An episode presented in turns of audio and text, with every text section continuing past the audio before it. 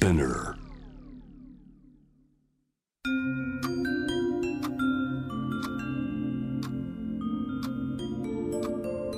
こんなこときっと取るに足らないからと性にまつわることを一人で悩み考えたことのある人たちへ。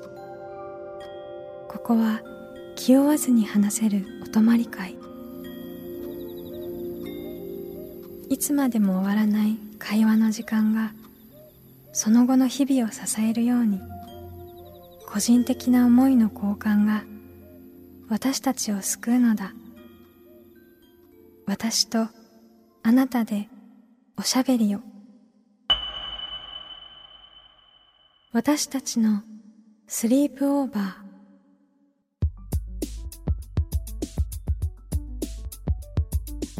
ミーユーの野村夢とミーユーの竹中真希です私たちのスリープオーバー。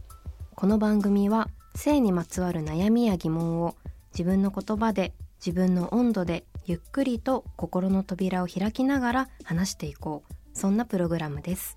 現在スリープオーバーしているテーマは自分の見た目が嫌になったことがある？です。ゲストに元アンジュルムの和田彩香さん。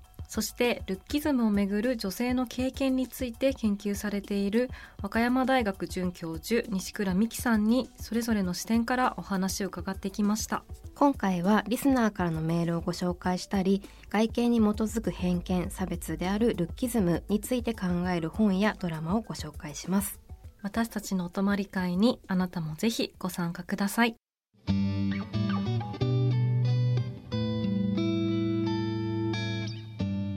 私たちのスリープオーバー。改めて Me&You の野村夢と竹中真希です。この番組は7月からスピナーでスタートしましたが10月から JWAVE のラジオでも放送が始まりました。ラジオになりましてね。まきちゃん聞いてみてどうでしたか？いやー嬉しいですね。なんかすごいなんだろう音楽がね入ることでまたちょっと違った体験としてうん。聞けて新聞こえ鮮ますよね。ね。本当にこう音楽とこう言葉が混じり合ってね、うん。なんかこうポッドキャッツで話してることと重なる部分あるんですけど、うん、深夜というね時間にも合っている合ってる。なぁとうん。思いますね。ちょっと私は結構うん。寝ちゃってる時間なので、うんうんうんあのラジコで聞いたりね。ね最近早く寝てて寝てて。眩しいです、そんな姿が。9月から10月にかけては自分の見た目が嫌になったことがあるをテーマにアイドルの和田彩香さんと和歌山大学准教授の西倉美希さんにお話を伺いました。どんなお話が特に印象に残ってますか？はい。はい。いろんなお話で本当にこうどれも勉強になったんですけど和田さんと話している中でこう和田さんが自分の身近な人とこううん。話す中で、自分がこうコンプレックスに感じてたこととかまあ体型だったり見た目で、もうその相手から見ると違った風に見えたりみたいな話って、あすごくなんというかこう近いところだけど、うん。考え方とか捉え方の変化が起きる、うん。しかも信頼関係があるからこそすごく信じられることだなと思って、うん。なんかいいなって思ったのうん。印象に残ってます。確かに。うん。私ね和田さんとの話だと、なんかこう友達との関係の話がすごい印象に残ってて、やっぱりこのルッキズムに関しては社会が変わっていくべき問題ではあるけれども、なかなか変わっていくのがうん。スピードが遅い社会で生きていくのがやはり辛くなってしまうと思うので、そんな中でやっぱり信頼できる友達とのね、コミュニケーションっていうのがすごく支えてくれるっていうのが、そうだなって思いながら伺ってました。本当ですよね。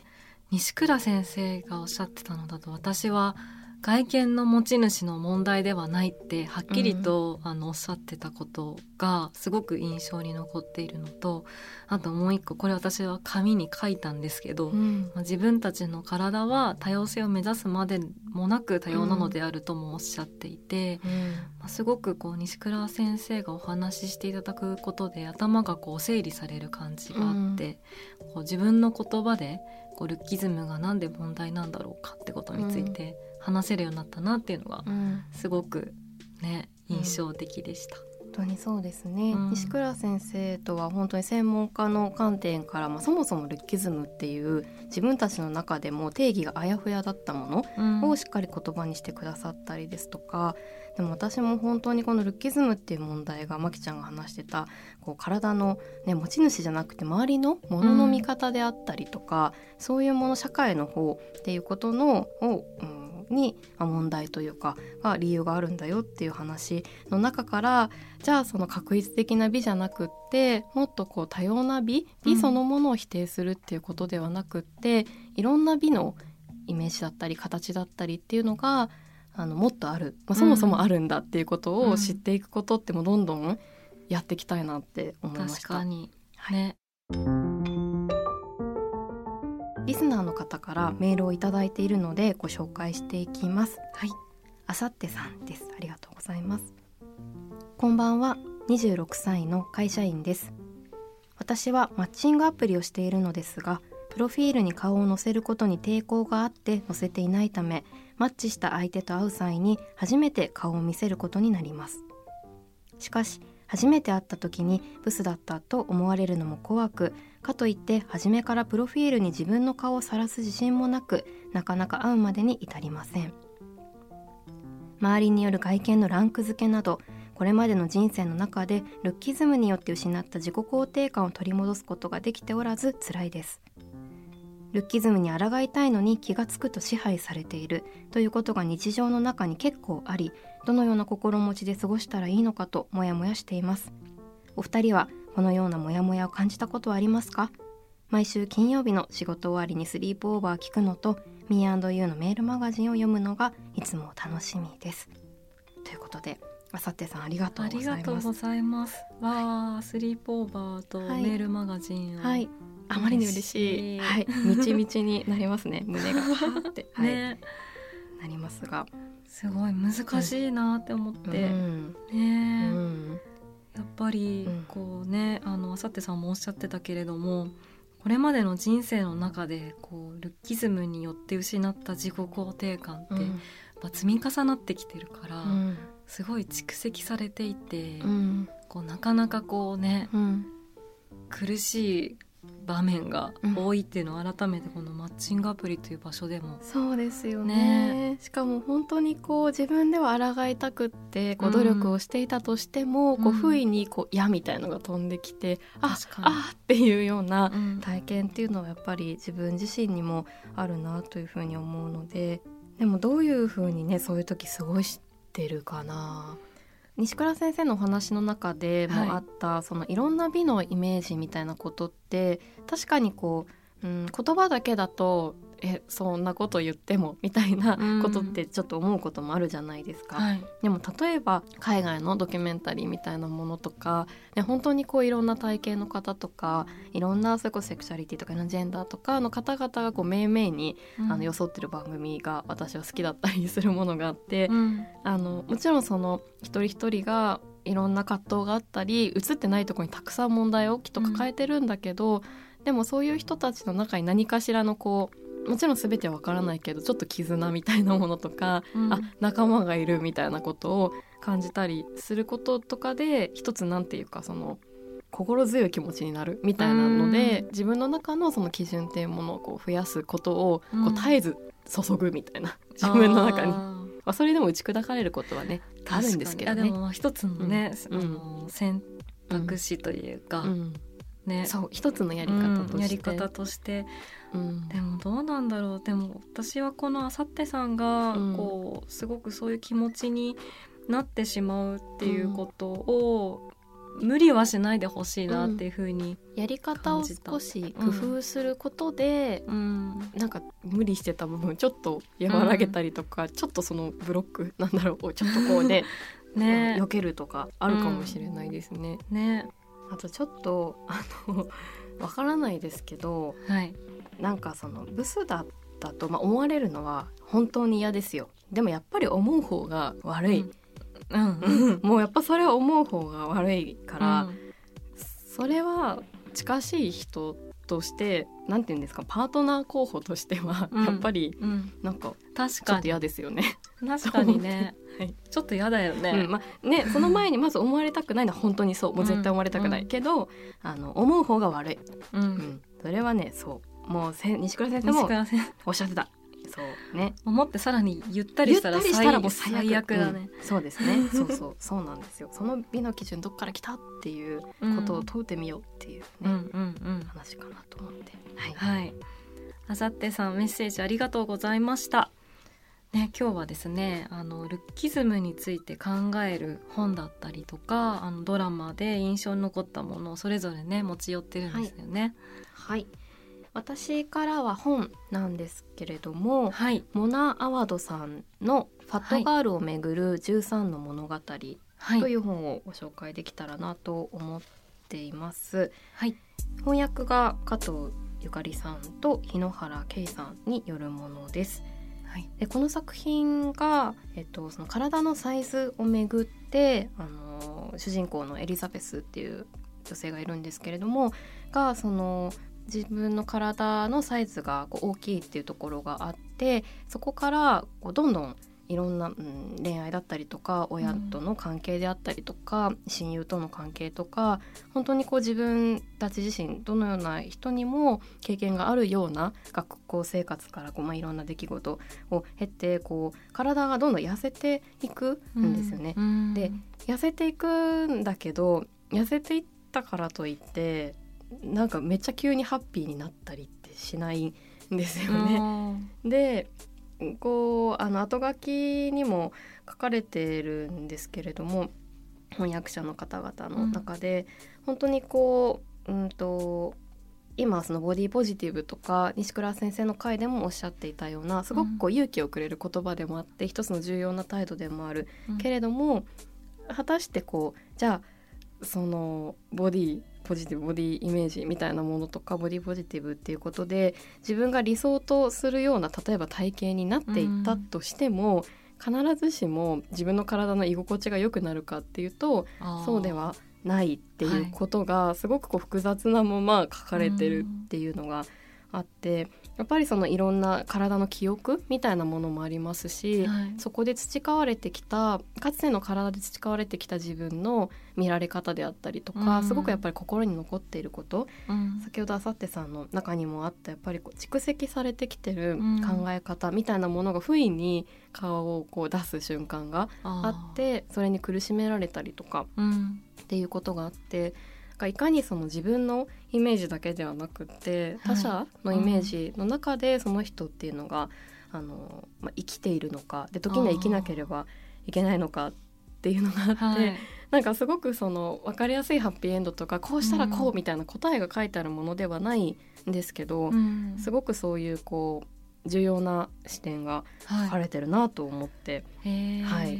なんか体の居心地って言葉すごい、あーってうん。なったうん。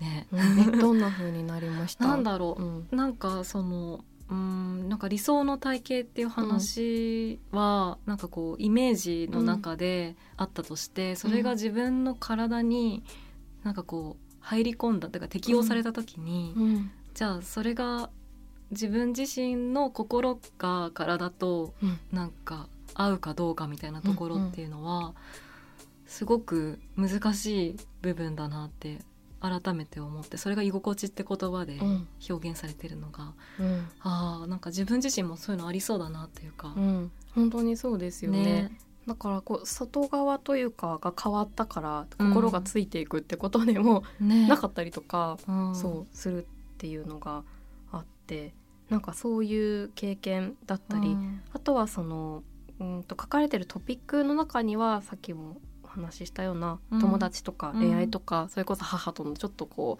うあの困難な時にはでも分かり合うようなまあでも困難なみたいな関係って、すごくこううんと体のサイズに関わらず分かるって思うことがたくさん書かれていて、うん。でも一方で体のサイズにうーんものが例えば大きい人でなければきっと得ないような体験っていうのも同時に書かれていて、うん。なんかそういう視点で書かれることのその視点で物語が、はい。まあ、普通と言ってもいいかもしれない物語が書かれることのいろんな立場の人の表彰があることの重要性っていうことをすごく感じる話だったんです。だからあのマキちゃんがうん。好き、マキちゃんが好きそうなっていうか音楽とかいっぱい出てくるんですよ。作品の中に。アーティスト名とか映画とかいっぱい出てきて、はい。そうなんです。そういうとこもさあ分かるってー。思うと同時にあでもこれは結構決定的に分からないって思うような分分かると言ってはいけいけないんじゃないかって思えるようなすごく個別の体験もあってうん。それってすごく自分と他者が異なるっていうことをすごく実感する一冊だった。なるほど、はすごく伝わってきた、モナ・アワドさんのデビュー作で小説ですね。主人公は同じ方になるんですけどもあ短編集っていう形でうんこう連続して、はい、えー話が、一人の、はい。その主人公の方はがいろんなはい、変化だったりとか一つ一つのはい。短編で描かれている、そうです。うそうなんです読んでみます。ぜひちょっと話したいなと思いました。話したくなりそうな本だね、うん、うん、はい。まきちゃんはじゃあ私はなんかちょうどこの週末ぐらいに「セックスエデュケーション」のシーズン3を見てて あの私実はあのシーズン2が見れてないのに、うん。シーズン3を見てしまったというのでここで話していいのか悩んだんだけどでもすごいなんだろう今ちょうどあの私たちの sleepover で話してることと重なるところがありすぎて。うなずきすぎたのでちょっと話したいなと思うんですけど、はいまずこの「セックスエデュケーションは」あのネットフリックスで配信されているイギリスのドラマなんですけれども、まあ、舞台が一つの高校であの主人公のオーティスっていう人がセックスセラピストのお母さんを持ってるんですけれども、まあ、高校でこうセックスクリニックを開いていくっていうところから始まっていく、まあ、いろんな登場人物がいるのでそれはあのご覧になってあの楽しんでいただけたらなと思うんですけれども、まあ、そんな感じのうん。お話で、うん。まあそのね高校を舞台にしてるんだけど、シーズン3でねなんかこう自称フェミニストの校長がやってくるんですよ。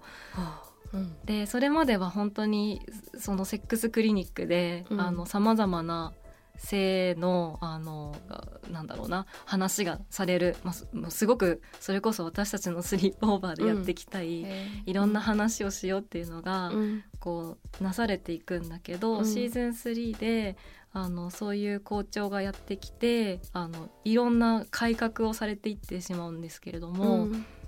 自称フェミニストの女性の校長なんですね。うんでなんだけどそのそのとんでもない改革っていうのが、まあ、とんでもないんだけどふと冷静に見てみるとこれ多分日本でもこういうような性教育をしているなっていうような改革がされていってて例えばすごく印象的に残ってるのがこうノンバイナリーの生徒がいるんですけれどもその人もこう性教育の授業の時に男と女のどちらかにこう分けられてあのじゃああなたはこっちって言われたりとか、うん。まあ、あとはこう制服それも今まであの私服校だったのに急に制服があてがわれてあの制服のパンツをあの選んで履いていた生物学的には女性の生徒がいたとしたらそれもスカートを履きなさいっていう風にうん。あの言われたりとか。でメイクも全部禁止で、うん。なんかこう自分自身をこう表すようなファッションだったりとかそういったことが全部こう禁止されていくっていうので、うん。まあ、いわゆる女は女らしく男は男らしくみたいなのを望まれるような改革がいろいろなされていくんですけれども、でその中で私がこのルッキズムとつながるなって思いながら見ていた部分が、まあ、例えばそうですねその校長が言う言葉でなんか鼻ピアスしてると本当は賢くないんだって思っちゃうみたいなことを言ったりとかあとなんか黒人女性が生徒会長だと、まあ、先進的でいい印象を与えられるからあのあなたが出なさいみたいなことを言ったりするシーンがあって、うん。なんかすごく複雑にいろいろ絡み合ってるけれども、うん。こう見た目で判断されることってあのジェンダーもそうだしどういう性表現をするかもそうだしうん。あと人種の問題もそうだしもういろいろなことがこう絡み合っていてでそれをなんかこうすごく伝統的なこれまでのこう見た目の判断でやってしまうとこうなる こうなってしまうんだみたいなのがすごいドラマを通じてこう伝わってきてすごくあこれは私たちのスリープオーバーで話したいなと思って見てました。話したいです。そう、うん。それをその自称フェミニストの校長がやってるっていうね、そこがねすごく難しいなと思って、うん。こうね女性のリーダーであれば、うんどんな人でもうん。信頼できるっていうわけではもうない。っていう。っていう。本当にこういろんな今問題になっているうん。さまざまなことが、そのルッキズムもそうだし、うん。ねもういろいろこう詰め込まれてあいろんな角度からいろんな角度から分析することができそうですね。今の話だけでも。そう。うもういろんな角度からね、て思いますよね。あとね、うん。そのツイッターで見かけたんですけれどもなんか Sex Education について書かれている方がいて、まあ、特に女性陣の肌補正がされてないのがすごくいいなってツイートされていて、うんであ確かにって思って、うん。なんだろう結構ねドラマとかだと肌めっちゃ、うん。なんだろうもうツヤーってなってたりとか、はいはい。いろいろとシワとかそういうのが消されたりとかしているようなあ感じもあるのかなはいと思ったんですけれどーも、まあ、すごくなんだろう本それぞれの人の,、うん。うん。あのそのままのうん姿で映されているっていうのは、そこも考える部分があるなって思いました。ね、もうそのうん制作の過程というか、まあ、うん見えてるから過程ではないかもしれないけど、そういうところからうん伝えることがあるっていうのがあるんですね。私その肌補正もちょっと自分のこう見る目が甘くというか視野がちょっと全然狭かったなと思ったんですけどうんあんまりこう意識できてなかったなと思いました。ね、いや私もねそんなに意識できてなかったよ。ドラマの肌補正、あそうかみたいな。うん。でも改めて見るとね、うん。そう思うこと、あと、うん。もしかしたら日本のドラマとかうん。見てみても、うん。例えばメイクとかもうん。もしかしたら一般的にこういうメイクがいいなって思われてるメイクをしてるって可能性もあるかもなとか、確かに。うん。もっと自分たちがさ会社で働いてる姿を思い出すじゃん。うん、あそうそうそう。グダグダでさそう。ボロボロ。クマクマとか もっとすごいみたいねなんかそういう感じだよね、な、うん。けちょっと剥がれてるしとか、うんそんな感じあるよね。アンバランスな化粧みたいな。目だけとか。目だけ。そうそう、ね口紅だけ塗ってるとかね、塗ったりとか、うん。口紅もう剥がれちゃってるとかはもううん。日常茶飯事ですもんね。うん感じですね。そうあの Sex Education は本当人種としてもあのいろいろな方が出ててちょっとアジア系の方が少ないのかなってところはあるんですけれども、まあ、そういった中でも本当にいろいろな方々の姿が描かれていてなんかファッションとか見てるだけでもすごく一人一人の個性が際立っててうん。元気が出ますね。いいですね、うん。こう今作品も見たいなって思ったし、うん。どうやって作られてるのかとかあー確かに、ね、そういうのもすごい気になるなってうん。思いました。気になる。うん。というわけで今回はルッキズムをテーマにそれぞれご紹介してきました。まず本でファットガールをめぐる13の物語モナ・アワドさんによる作品です。そしてネットフリックスで配信中の Sex Education ですよかったら皆さんもぜひチェックしてみてください。私たちの sleepover。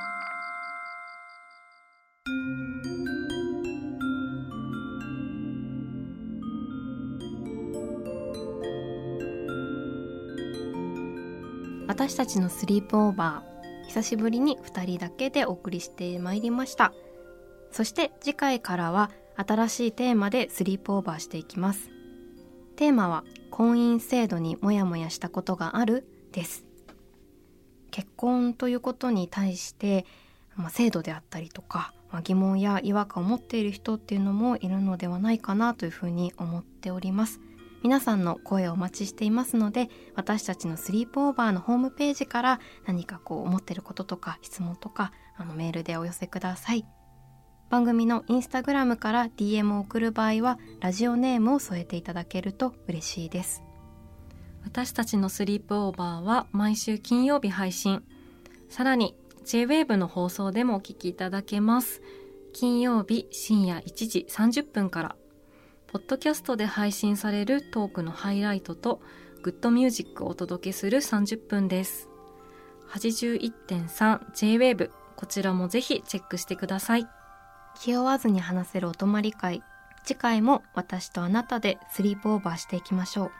ここまでのお相手は Me&You の野村夢と竹中真希でした。